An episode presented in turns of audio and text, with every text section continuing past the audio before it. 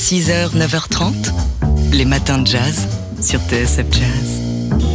Alors on a profité de cette semaine pour regarder euh, la télé, enfin la télé des temps modernes, c'est-à-dire notre ordinateur, pour fouiner un petit peu euh, dans les films et les documentaires dont on pourrait vous parler. Et on est tombé euh, sur ce documentaire consacré à Betty Davis. Betty Davis, la reine du funk, réalisé par Phil Cox en 2016, est disponible sur le site d'Arte jusqu'au mois de décembre, pendant encore trois semaines. En gros, on est retombé hein, sur ce documentaire oui, on l'avait déjà vu, on vous en avait déjà parlé. Ouais, mais c'est vraiment euh, important de reparler de cette figure euh, de, de, la musique euh, africaine-américaine, Betty Davis, qui était incandescente sur scène, qui, a, qui écrivait des chansons et qui, et qui a elle-même chanté dans les années 70 et qui a été un peu la femme derrière la révolution électrique de Miles Davis à la fin des années 60, à la fin de son second quintet et juste avant l'enregistrement ou au moment même de l'enregistrement de In a C'est elle qui a véritablement bah, donné de, de l'audace à Miles Davis. Betty a eu une influence colossale en très peu de temps non seulement sur le jeu de Miles et sur ce qu'il écoutait, mais aussi sur son style vestimentaire. Carlos Santana a raconté avoir été témoin de cette évolution. Terminé les costumes italiens. Il a adopté les franges, le cuir, les tons colorés, les grosses lunettes de soleil, les pantalons en cuir, les chaussures à plateforme, etc.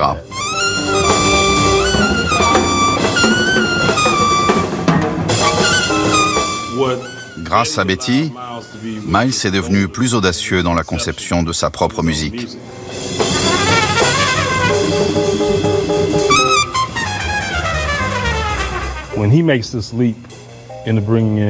L'introduction des guitares et des basses électriques, le backbeat à la batterie, tout ça c'est le résultat du vent de liberté et du côté couillu que Betty a insufflé dans sa vie et sa musique.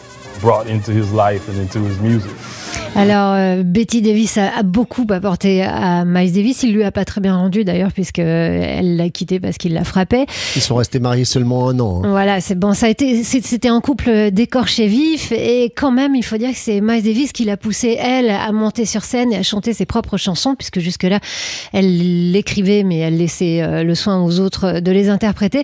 Un personnage incandescent, certes, mais torturé, douloureux que celui de Betty Davis. Elle a un jour, elle a disparu complètement dans la nature.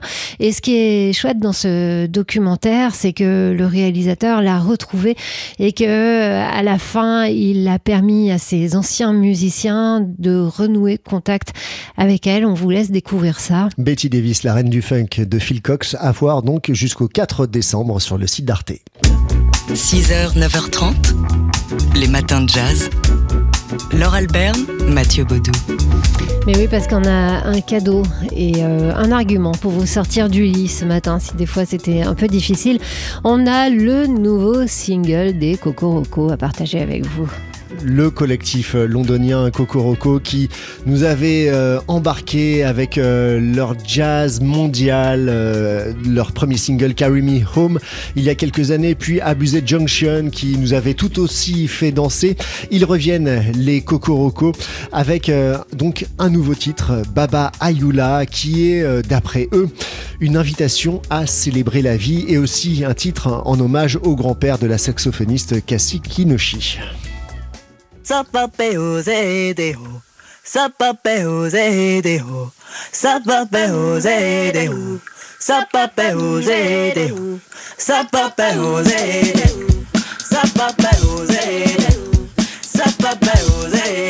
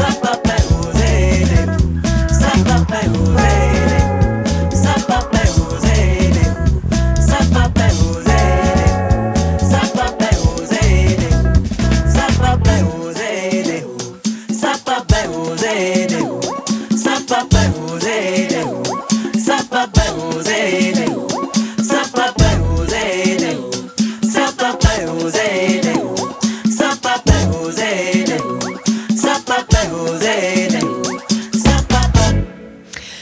Le groupe Cocoroco sur TSF Jazz euh, à 6h47 pour vous sortir du lit ce matin. Vous voyez qu'on a les arguments qu'il faut.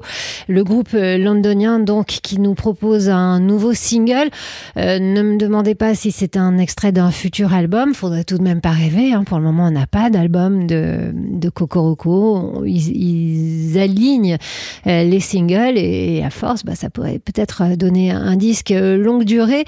Cocoroco il faut les voir sur scène. Hein. Ils sont déjà venus euh, au, Duc des Lombards, notamment. Vous les avez vus à la soirée You and the Night and the Music. Alors pour le moment, évidemment, comme ils sont de l'autre côté de la Manche, c'est pas facile, mais enfin, on guette euh, leur venue pour qu'ils nous présentent sur scène cet album Cocoroco, le groupe emmené par la trompettiste Sheila Maurice Gray, qu'on écoutait ici à la trompette et à la voix, euh, ainsi qu'avec la, la saxophoniste et chanteuse Cassie Kinoshi, donc au grand-père de qui est dédié ce nouvel album.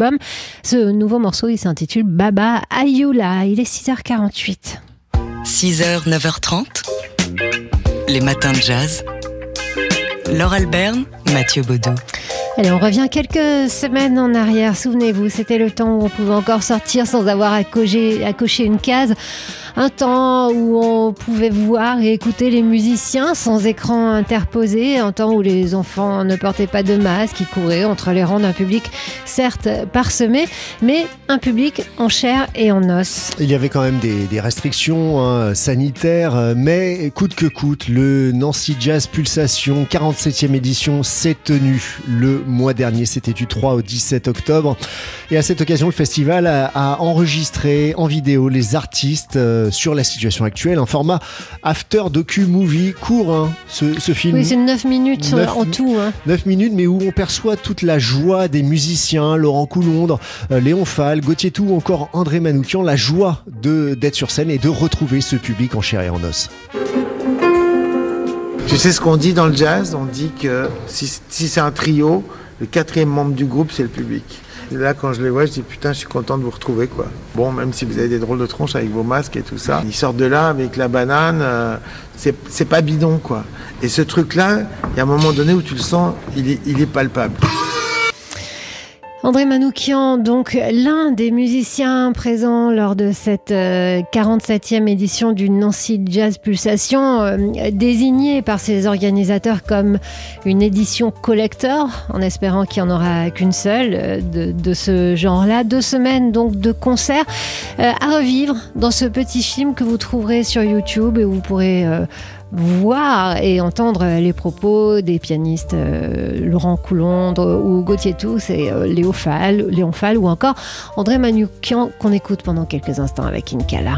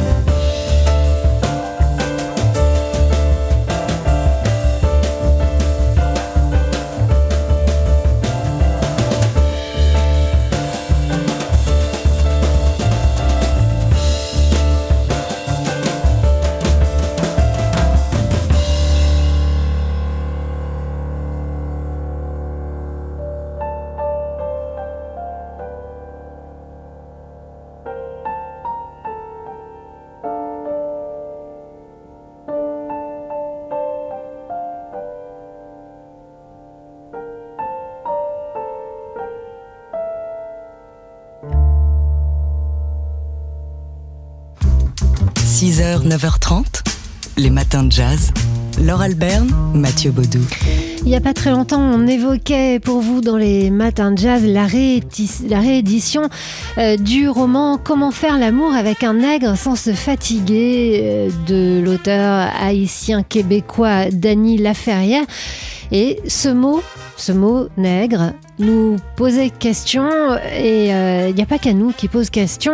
Les Québécois l'appellent le mot en N. Ouais, le N-word aux États-Unis. Bon, il n'y a pas de débat outre-Atlantique. On n'utilise pas ce mot nègre, ce N-word, si on n'est pas soi-même noir et dans, un contexte bien particulier. En France, le débat a été rouvert sur l'utilisation de ce mot à, l'occasion euh, bah, du rebaptême des dix petits nègres d'Agatha Christie, devenus Ils étaient dix, un des débat donc, qui s'est ouvert autour de ce N-word, de ce mot en N. Et Dany Laferrière, justement, euh, c'est de vous exprimer sur ce thème dans une tribune euh, à la fin du mois d'octobre au micro d'ici première euh, sur Radio-Canada. un plaidoyer pour l'éducation autour de ce terme. Il demande à changer notre attitude face à ce mot pour désarmer le racisme, justement. Ne me dites pas que je ne peux pas comprendre la douleur du mot, car j'ai connu moi-même la dictature j'ai connu l'exil, j'ai connu l'usine, j'ai connu le racisme, j'ai même connu un tremblement de terre, et cela dans une même vie. Je crois qu'avant de demander la disparition de l'espace public du mot nègre, il faut connaître son histoire.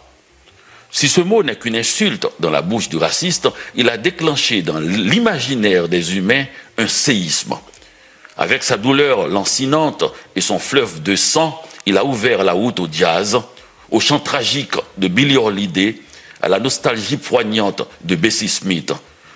Il a fait bouger un, continent, immuable et sa civilisation millénaire, l'Afrique, en exportant une partie de sa population vers un nouveau monde de terreur.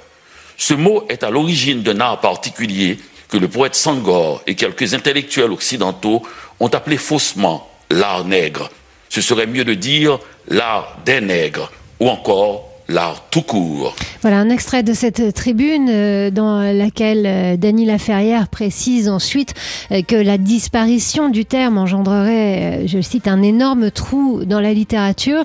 Vous pouvez l'entendre cette tribune. Vous pouvez la réécouter en entier, elle est assez longue, sur le site de nos confrères de Radio-Canada. C'était pour l'émission Dessine-moi un dimanche. Les matins de jazz.